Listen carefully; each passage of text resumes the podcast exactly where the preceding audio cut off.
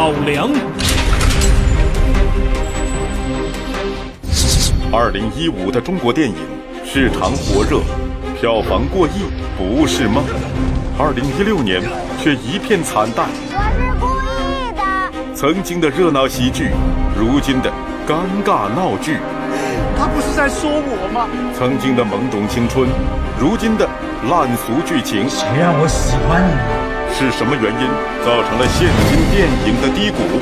本期节目，二零一六中国电影节。观众朋友们，大家好，欢迎您来到老梁看电影。今天呢是十二月三十一号，是二零一六年的最后一天。回顾二零一六年的我们的这个电影，尤其是国产电影，以往的原则是什么呢？叫这个优点讲够，缺点讲透。可是我那一回顾二零一六年的国产电影啊，好像一六年这国产电影真没什么特露脸的东西，尤其是跟二零一五年的火爆相比呢，这二零一六年可差太多了。你看咱们打开网上那那豆瓣你查一下就知道，二零一五年呢，在豆瓣上评分超过七分的国产电影多达二十七部。二零一六年超过七分的国产电影多少部呢？十三部，还不如一五年的一半呢。所以有人说这个差距太大了。说白了，二零一六年呢，是中国电影、国产电影的一个劫难。有人管这一年叫中国电影的中国劫，哎，就是浩劫的劫。可能一说这个，有的朋友觉得也不太对劲。说一六年呢，咱们中国国产电影没有瞎弄，你看导演演员呢，都是趟着一五年那个路子来的。说一五年什么成功，我们一六年就干什么。说白了，吸取去年的先进经验，百尺竿头更进一步。呃，照着来，我站在巨人的肩膀上。是，你要光听这话也没错。你看啊，一六年的国产电影跟一五年比，一五年不是玩 IP 吗？完我我咱接着整整这 IP，一五年不是喜剧片跟青春片赚钱吗？咱接着整，一五年发行不是玩保底发行吗？一六年接着整，这基本都趟着去年的路子来的。可是今年为什么国产电影成了这个样子呢？哎，所以咱们给大家总结一下一六年国产电影为什么败得这么惨，是这个样子。咱们首先就把这几个一五年成功的东西拿来，咱给分析。你看一六年怎么延续下来？比方咱们说这个 IP，IP 就知识产权。你现在看跟电影有关的人，一张嘴要不跟你说 IP，都不好意思说他是干电影的。IP 本意思呢就是知识产权，准确点说是什么呢？就是现成已有的知识产权，就已经有这个粉丝追捧的东西，把它改编过来拿来当做电影。你像这里包括有小说，有这个歌曲，啊，有原来的这个话剧等等等等。那么，二零一五年根据 IP 直接引进过来的电影，那数不胜数。你比方说从小说上，根据小说 IP 改编过来的，你像这个《寻龙诀》啦，呃，像什么这个《狼图腾》啦，《何以笙箫默》呀，《左耳》啦，啊，就这一类的，包括《道士下山》，哎，都是根据小说改过来的。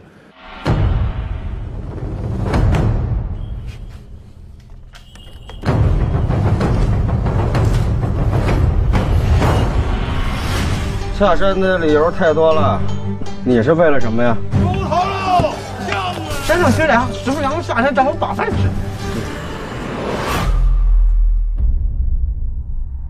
Who am? Who he is?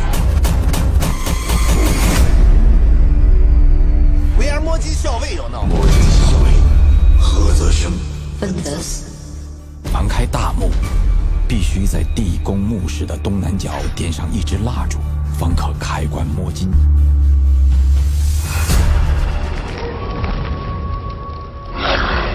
因草原狼所产生的恐惧与敬畏，就是人们心灵中所崇拜的图腾。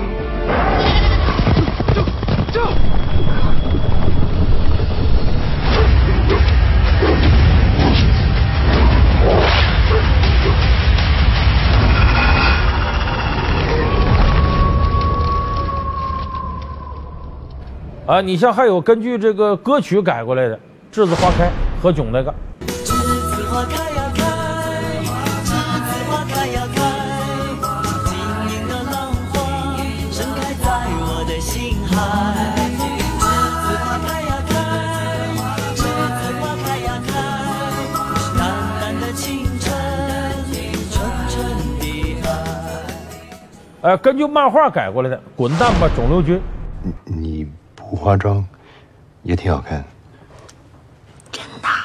你喜欢我素颜啊？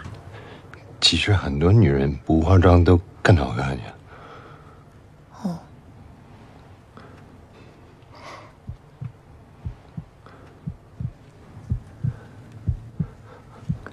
梁医生，你心跳有点快，不会出什么事儿吧？缺氧。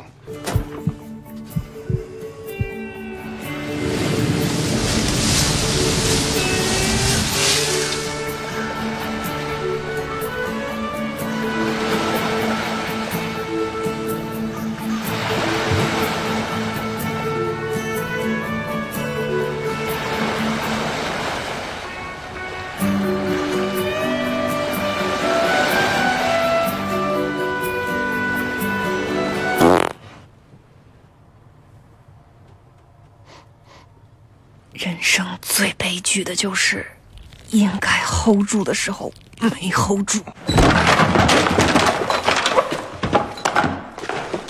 嗯，不不是你们想的那样。就有相当多的已经成型的 IP 拿过来了。那么这是一五年这些电影呢，基本上都获得了成功。那么我们再看呢，这 IP 从什么时候进入到电影圈的？应该说这个概念很早呢，是跟美国梦工厂拍的《功夫熊猫》有关。就是《功夫熊猫》成功了之后呢，梦工厂做了一款那个游戏，啊，也是《功夫熊猫》呢，把这个题材拿过来，这样的话就形成个好的互动。呃，看完《功夫熊猫》挺着迷，那我就玩玩这游戏。有的人因为玩上这游戏上瘾了，回头再到电影院看《功夫熊猫》，良性互动，而且能做出很多衍生品来，比方说《功夫熊猫》的玩偶啦，《功夫熊猫》的服装啦，等等等等。所以当时呢，他们就觉得这是个概念，因为《功夫熊猫》是个知识产权，由这个知识产权引发的其他各种衍生品，都是 IP 这方面的一个获益者。一位功夫大侠面对残酷考验，不畏艰险，进攻，勇往直前。更重要的是，他随时随地做好准备。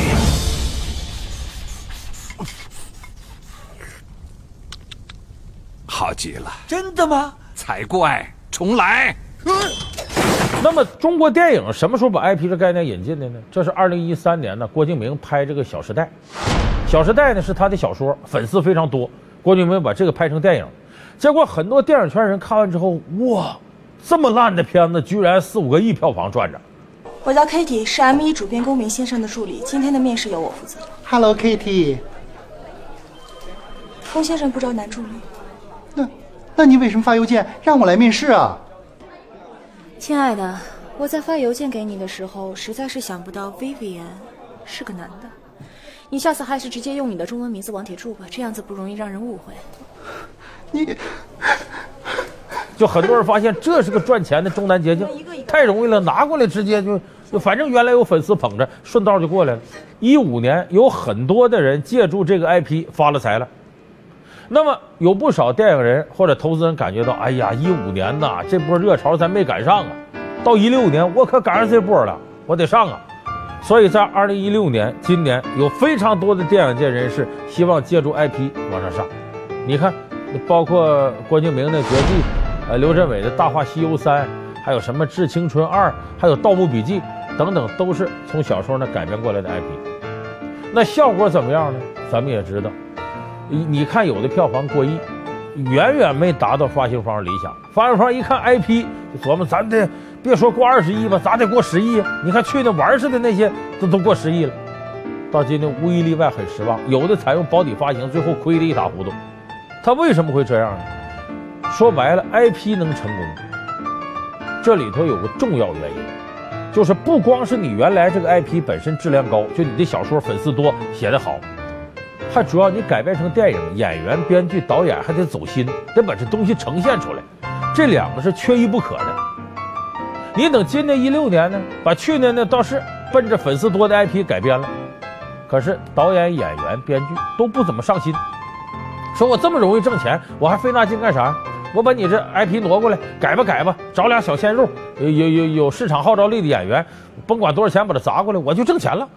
你这种态度是不可能把一个好 IP 改造好的。你就是这样的，不打招呼就来学校找我，心血来潮。你总是这么霸道，你总是把你的感情强加在我身上，从高中补课的时候就开始了。谁让我喜欢你呢？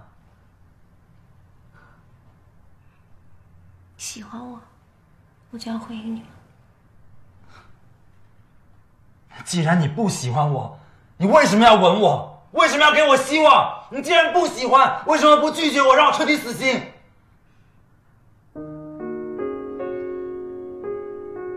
程程，我不喜欢你，我讨厌你。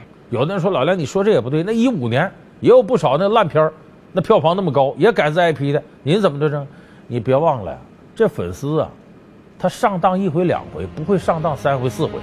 你刚开始弄起来，他乌泱乌泱来了，觉得看个新鲜。第二次再看你这玩意儿，质量下降，还不如原先了呢。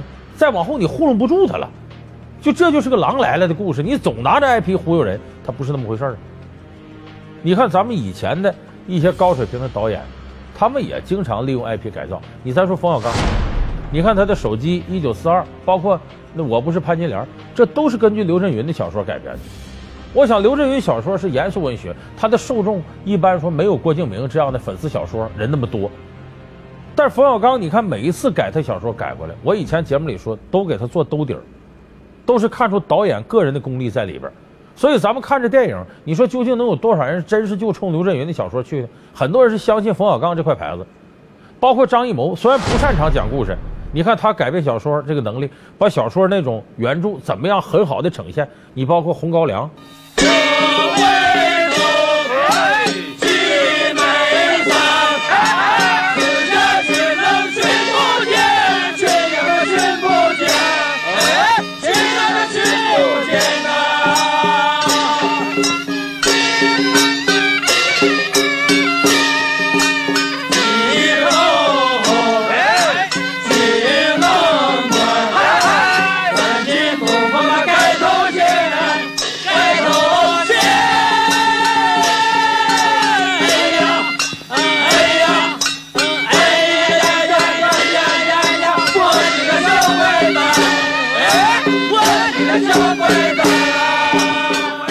优秀的电影，而且当初他改编这 IP 的时候，八七年改《红高粱》的时候，莫言不出名，所以关键大家到电影院看《红高粱》，或者说我们说看冯小刚的东西，主要是冲张艺谋、冯小刚第五代导演这牌子，就是他们对电影这种认真负责的精神，冲这个去的，而不是冲你原来那个 IP 系列的去的。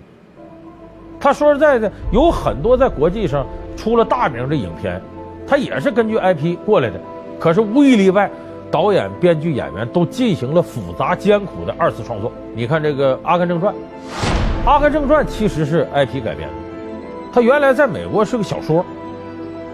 罗伯特呢相中这个小说之后，把它改成了电影。那么我们看这个里头固然是原著很精彩，可是你看《阿甘正传》拍出来，我认为超越了原著。首先一个，你导演是这上真用心。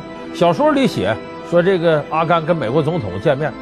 那白纸黑字很好弄，到电影里你得呈现呢，得用电脑特技来做呀，做的非常认真，而且电影里头还做了很多技巧型的改动。你比方说说阿甘，呃，越战回来受总统接见，从白宫出来就被一些反战人士给拥到台上讲演去了。这时候电影改的神来之笔，阿甘在那讲，结果警察呢怕影响大，把他麦克风的线拔了，底下人谁也不知道阿甘讲什么啊，跟着一通欢迎，就这一幕非常讽刺。This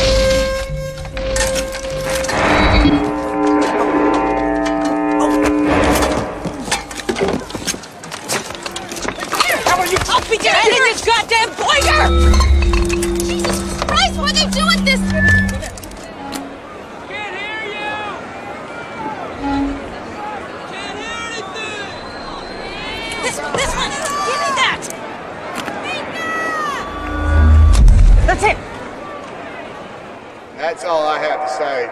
about that.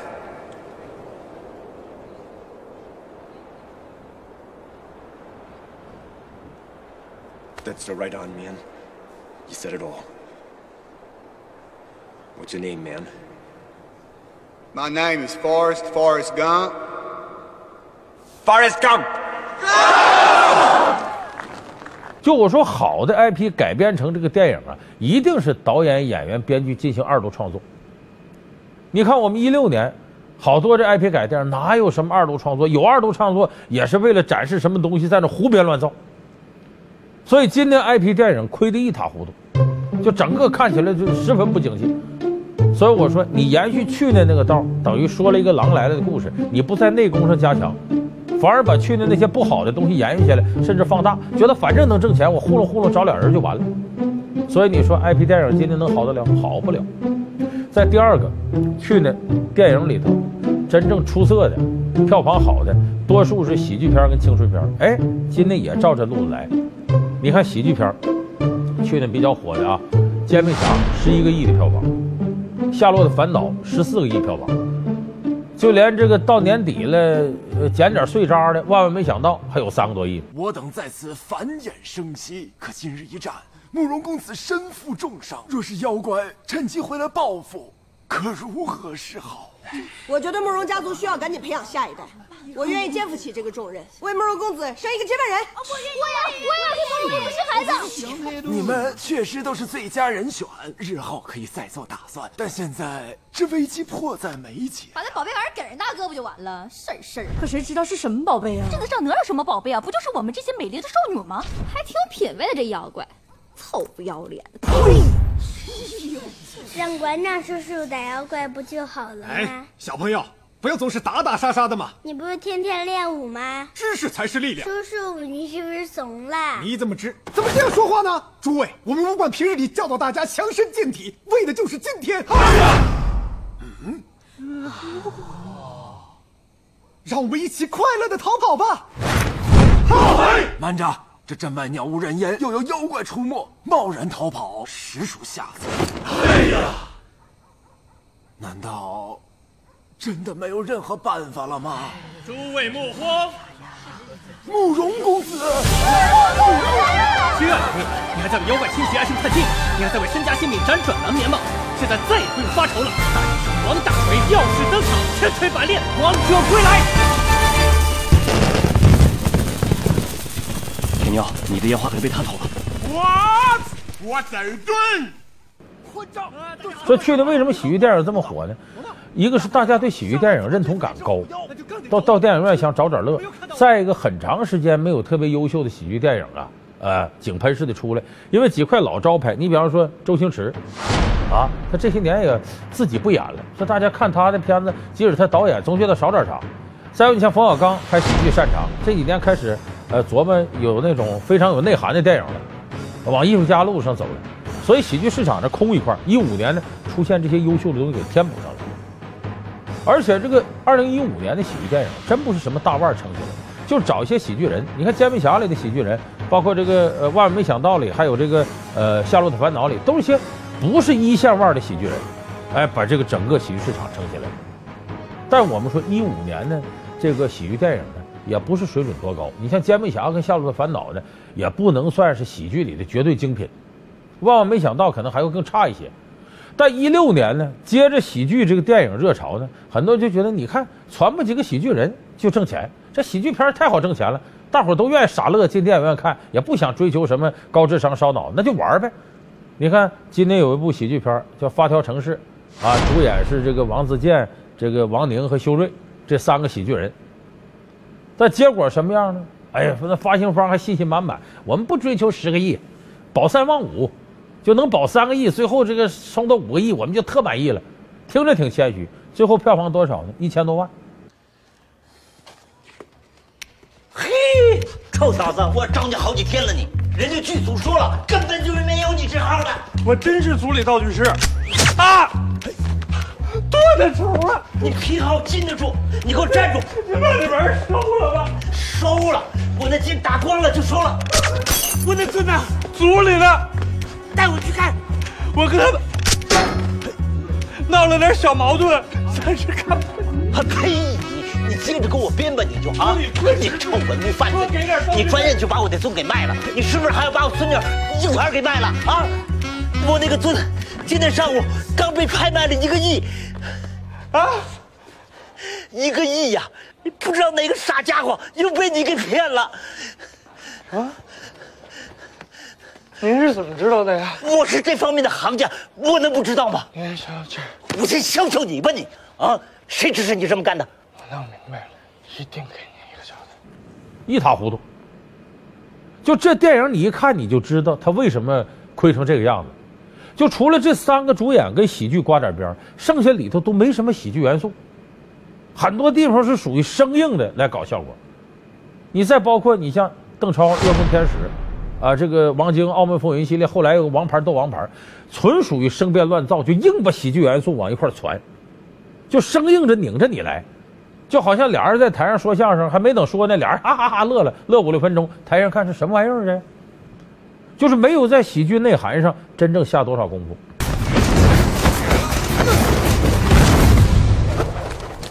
哼哇！雷梦，你的忍术怎么越练越回去了？枉我花了那么多年送你去学习。是你要我随时随地偷袭你，保持你身手吗？对啊，可是你一点进步都没有，怎么比我进步啊？你不觉得现在好凉吗？是啊，你不说我还不觉得。为什么呀？好兄弟，跟我穿一模一样的内裤。嗯？怎么可能？我的尺寸比你大多了。二哥，没伤着你吧？啊？疼死我了！那我帮你揉揉。二哥，我长大了，你不能替我揉了。也对，我也长大了，你不能揉我。美的你屁股冒泡啊！我要是把嘉欣打伤了怎么办？二哥，我可是大名鼎鼎侠盗洛家的后人，也得练好身手，到外面闯荡江湖，不能丢人啊！就凭你那两手功夫还闯荡江湖？出了事我怎么跟妈交代啊？有什么要向我交代呀？妈，来，宝贝。妈，你怎么这么晚还不睡啊？哼，等你回来喝汤呀，要不然你就不喝了。以为把这些元素传不到一块儿就能挣钱，所以一六年的喜剧电影整体来说非常不理想。那我们再看青春片儿，一五年的青春片大卖特卖，你包括这个左耳啊，这个栀子花开啊，当然这鼻祖呢得是赵薇那《致青春》，人家《致青春》你甭管内容什么样，起码做的挺用心。你看很多人看了《致青春》呢，想起了当初在大学，因为校园还原的很真实。每次走过走廊都要经过野兽出没的丛林，所以每次都活下来了。大学生活太令我失望了，太浪费生命了，宝贵的青春就这么糟蹋了。看不出来啊，内心还挺娟秀的嘛。看见没有？我就打两壶暖水，就有三个男生塞给我三封信，让我转给软管。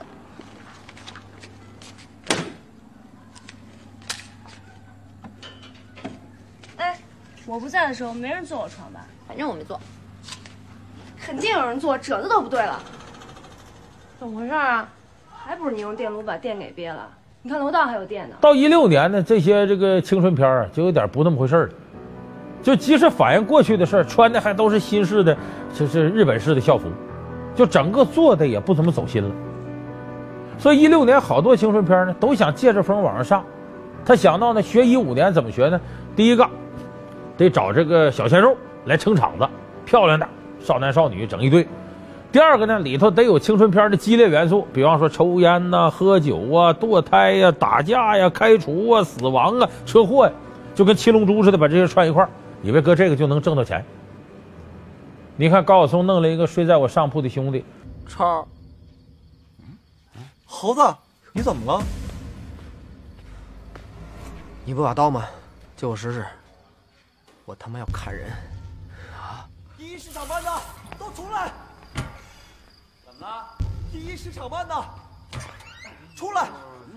什么情况？哎，夏雨，快来快来！怎么了，超哥？干啥子？黄毛，他妈的把猴子给打了！嗯啊！妈卖马屁，走，弄死他个龟儿子！下楼，弄死他们！走走，我说，咱们都快毕业了，就别打了好吗？这么多人下去，吓都把他吓死，打不起来，要去箱啤酒，教训教训他们龟儿子。走吧，你不用动手，旁边看着就行。走走走。吴亦凡呢有个什么《致青春》，原来你还在这里，还有一个片名叫《下有乔木，雅望天堂》。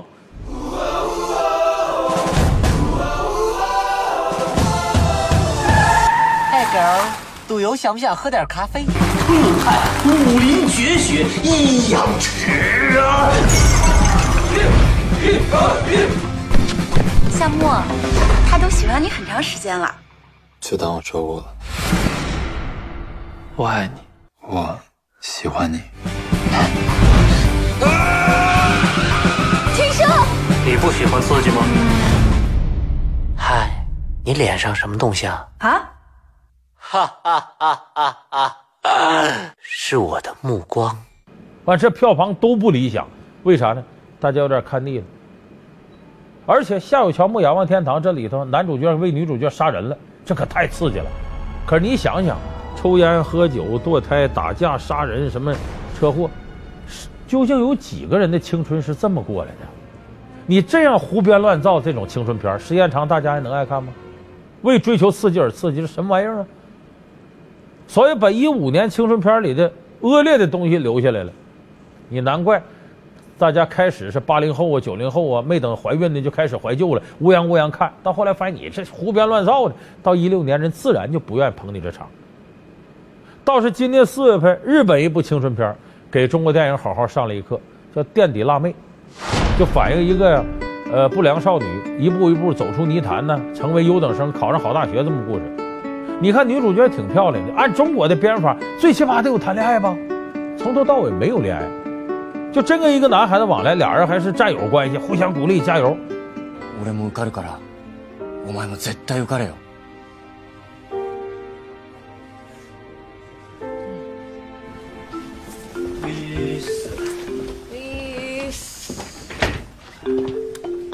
え？ちょっと待って、どうしちゃったの？いやちょっと気になっとる子がいてさ。恋の誘惑を断ち切るためにお前見習ってダサくしてみたちの方が全然いいって今までダサすぎたもんえ嘘从头到尾说的都是中国青春片，从来都不愿意提的考试、高考之类的。人家说的是这个，充满这种正能量。而中国的国产青春片是什么呢？校园里边抽烟、喝酒、堕胎、打架全有，唯独就没有学习。你说这可可信吗？有什么正能量？ 所以这垫底辣妹呢，很受中国观众的欢迎。看完之后心里暖乎乎的，觉得是个好东西。就是我们呢，追求新奇特，追求刺激，想搁这个吸引住观众，结果把电影合理温暖的内核给丢掉了。所以现在这青春片，你看里头没有刚才我说那七龙珠那些刺激的东西，都不好意思说拍青春片。你说你这样的青春片，你怎么能获得大众的赏识？他还有棍子！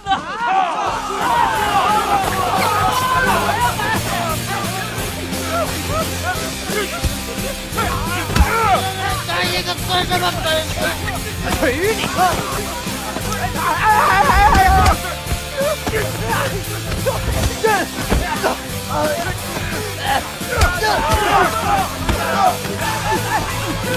别打了！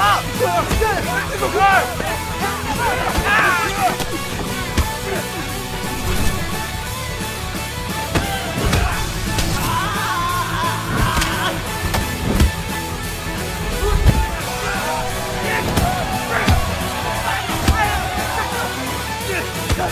你们干嘛？你说过，你想赶紧，老子把你脑袋塞在茅坑里头。走。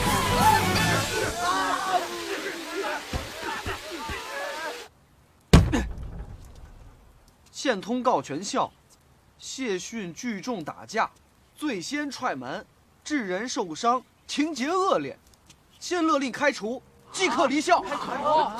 这会吧？所以我说，其实一五年这些东西有它的合理性。问题是呢，这里头一六年有些合理的东西没有学，却把它这里头高度市场化的一些很颓废的东西拿过来。再一个，即使一五年有它的合理性，十两回也该过时了。你再照那原道汤，以为根据那个就能搂着钱，这是很可笑的一种想法。说白了，受众也不那么好骗了。一回两回你骗子进电影院，时间长了，人看你什么玩意儿，不捧你场了。所以今年国产电影啊，其实是一个什么年？是个山寨模仿的一年，很多时候都在山寨去年的东西。所以你难怪今年整个电影呈现这种下滑，不能说叫断崖式下滑吧，反正是挺丢人。本来以为在一五年台阶上年初就有人吹我们今年要怎么怎么样，结果呢，不仅仅是电影本身质量不够，还闹出很多丑闻呐。你像叶问三偷票房这个事情，票房造假这个事情。这长久以来是中国电影的毒瘤，今天爆发了，所以这票房造假，大家一关注呢，当然有的电影现在还接着造假的票房，可是更多电影不敢这么整了，被盯上了，所以有的电影票房的水分呢就给挤出来了。你再有像今年这个很多这个大的这个公司网站也不补贴了，一不补贴把水分挤出来了。原来你看着那么多人进电影院看电影多高票房，那补贴出来的，到今天呢？一不给补贴了，你说原来一张票甚至几块钱就能买着，十几块钱、二十几块钱，现在恢复原价五十了、八十、一百了，很多这个城镇小青年啊，没那么好的经济实力的不看了，所以以为这些人能吸引到电影院，他就形成习惯，这其实是太理想化的一种表示。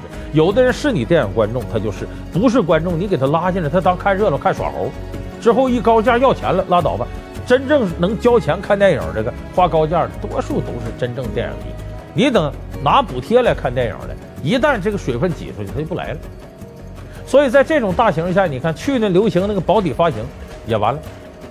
去年的保底发行很多公司可挣了，你像美人鱼那保底发行啊，这是他去年就定下来了，到今年你看最后赚成这样。可是从今年上半年往后，这个保底发行就不美妙了。你像微影时代公司保底了《致青春二》，亏了；那博大影业保底了《封神传奇》，亏的更大吧。十亿保底呢，最后票房大概不到三个亿吧，所以这保底发行也不如去年灵了。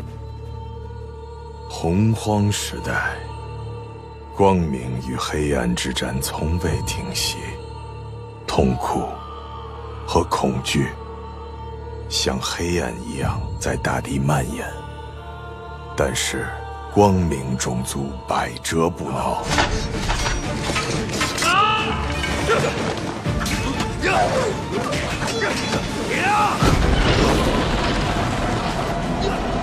我们要做的事情，不是为了我们自己，而是为了天下人的未来。那我就给你们最黑暗、最绝望的一天。